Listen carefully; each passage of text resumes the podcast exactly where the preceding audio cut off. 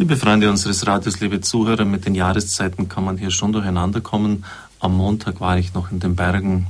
Sie können sich gar nicht vorstellen, wie traumhaft schön es bei uns zurzeit ist. Eigentlich muss ich sagen, war, denn seit gestern regnet es und auf den Bergen, ob Sie es glauben oder nicht, hat es schon Schnee. Also ich werde bald wieder, sobald es dann noch im Tal ankommt, singen, wenn es zum ersten Mal so weit ist, leise rieselt der Schnee. Jedes Jahr ist das einmal dran und dann wissen Sie, dass in Balderschwang im Tal schon geschneit hat. Fünftes Kapitel des Jesusbuches von Papst Benedikt. Nach der Bergpredigt jetzt wieder ein ganz zentraler Text des Neuen Testamentes, der Offenbarung, die uns Jesus Christus geschenkt hat, das Vater unser. Der Mensch ist nur von Gott her zu verstehen. Und nur wenn er in der Beziehung zu Gott lebt, wird sein Leben recht. Und dieser Gott ist kein ferner Unbekannter. Er zeigt uns in Jesus sein Gesicht. Und das ist ja etwas vom Wichtigsten, was Christus uns gebracht hat. Er hat uns Kunde von Gott, vom Vater gebracht. Das Vaterunser ist uns in zwei Versionen überliefert. Bei Matthäus eine längere Form, bei Lukas eine kürzere. Der Papst wird dann später sagen, dass es jetzt für die Ausführung über das Vaterunser jetzt nicht entscheidend ist, für ihn zumindest nicht wesentlich in seinem Buch zu fragen, was die ursprüngliche, die historische Version gewesen ist wenngleich das keine äh, banale Frage ist, sondern durchaus eine gewisse Wichtigkeit hat. Bei Matthäus geht dem Herrengebet eine kurze Katechese über das Gebet voraus. Er warnt vor zwei Fehlformen. Zunächst einmal, das Gebet darf nicht Schaustellung vor den Menschen sein. Also, dass man sich an die Straßenecken damals so üblich hinstellt und dann ganz dezidiert seine Gebetsschnur da durch die Finger gleiten lässt, damit es ja die anderen sehen. Du aber geh in deine Kammer, sagt Christus. Und ich glaube, dass jedes Gebet etwas von der Diskretion eines zurückgezogenen Beters in seiner Kammer an sich haben muss. Es verlangt die Diskretion, die eine Beziehung der Liebe wesentlich ist, schreibt der Papst. Dennoch schließt das das gemeinsame Beten nicht aus und er bringt dann einen schönen Vergleich, wie es im Verhältnis von Mann und Frau das ganz Persönliche gibt, das den Schutzraum der Diskretion braucht und zugleich beider Verhältnissen Ehe und Familie auch vom Wesen her öffentliche Verantwortung einschließt, so auch in der Gottesbeziehung. Das Wir der betenden Gemeinschaft und das Persönlichste des nur Gott Mitteilbaren durchdringen sich. Die andere Fehlform ist das Geplapper der Wortschwall. Macht es nicht wie die Heiden, die meinen, sie werden erhört, wenn sie viele Worte machen. In der Antike gab es den Ausspruch, die Götter ermüden. Gemeint ist, dass man den Göttern so lange im Ohr liegt, bis sie gefälligst tun, was wir wollen. Mit Gebet ermüden. Also immer wieder ihnen sozusagen zusetzen, bis sie dann endlich mal umfallen, umknicken und dann unsere Wünsche erfüllen. Darum kann es natürlich nicht gehen. Wenngleich es schon ein gewisses Geheimnis ist, dass Christus entsprechend dem Evangelium ganze Nächte im Gebet verbracht hat.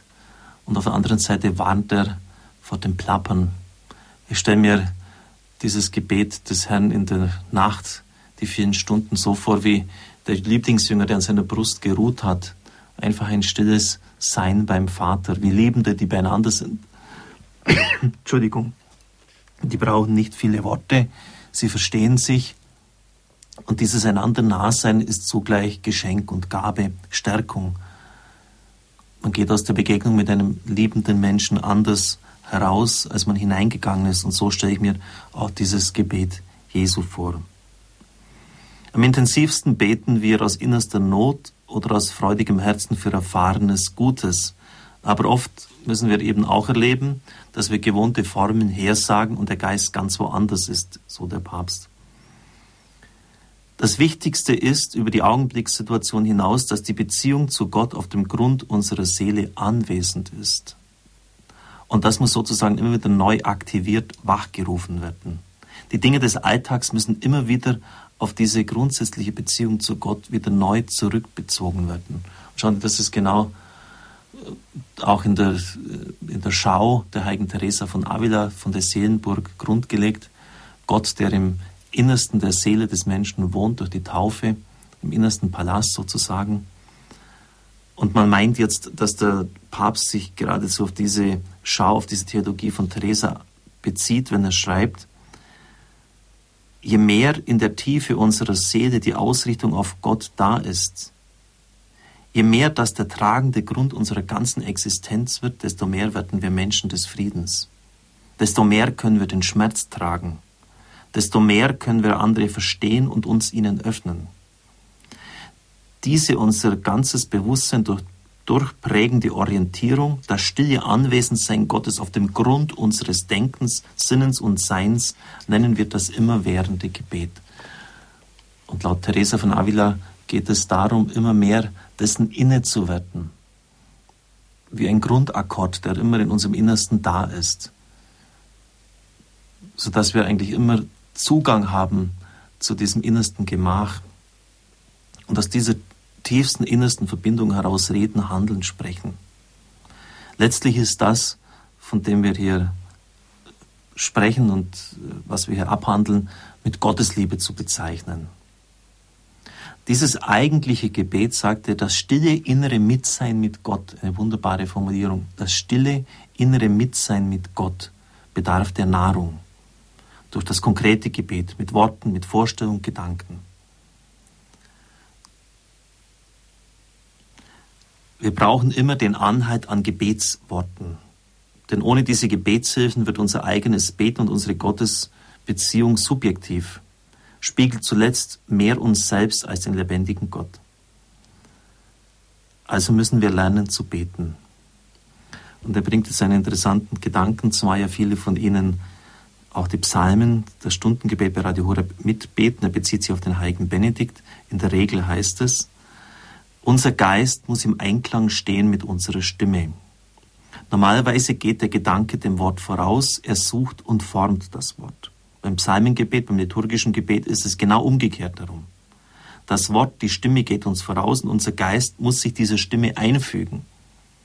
Denn aus eigenem wissen wir nicht, wie wir in rechter Weise beten sollen, Römer 8, 26. Zu weit sind unsere Gedanken, sind wir selbst von Gott entfernt. Er gibt uns selbst die Gebetsworte vor in den Psalmen. Und unser Geist, unser Sinn, unser Denken soll sich darauf einlassen. Weil wir wissen, dass diese Worte der Heilige Geist den Menschen geschenkt hat. Es ist wortgewordener Geist Gottes. So beten wir im Geist mit dem Heiligen Geist. Und was von den Psalmen gilt, äh, ist natürlich in eminenter Weise für das Vaterunser zutreffend. Wir beten mit den von Gott gegebenen Worten zu Gott, wenn wir das Vaterunser beten, so der heilige Zyprian. Es wird etwas von der Weise der christlichen Mystik sichtbar. Sie ist nicht zuerst Versenkung in sich selbst, sondern Begegnung mit dem Geist Gottes in dem uns vorausgehenden Wort. Begegnung mit dem Sohn, dem Heiligen Geist und so eins wird mit dem lebendigen Gott. Papst geht jetzt kurz auf den Evangelisten Lukas ein. Bei Lukas ist Christus immer dargestellt als der, der betet. Der betende Christus. Das Petrusbekenntnis zu Jesus als dem Heiligen Gottes steht im Zusammenhang mit der Begegnung mit dem betenden Jesus. Als er die Apostel auswählt, betet er. Als Christus im Jordan getauft wird, betet er. Die Verklärung Jesus, ein Gebetsereignis. Alle entscheidenden Ereignisse im Leben des Herrn sind Gebetsereignisse.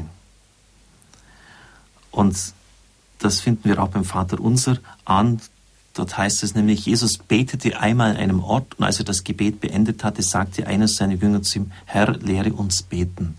Und deshalb kann man sagen, dass wir in gewisser Weise in dieses innerste Beten Jesu beim Vater Unser eintreten dürfen. Vielleicht das, was er selber gebetet hat.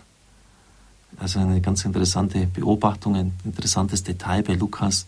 Jesus betete an einem Ort, als er das Gebet beendet hat. Im Anschluss an dieses Gebet sagen die Jünger, jetzt zeig's uns doch auch, wie wir machen, wie wir es machen sollen, wie wir es tun sollen.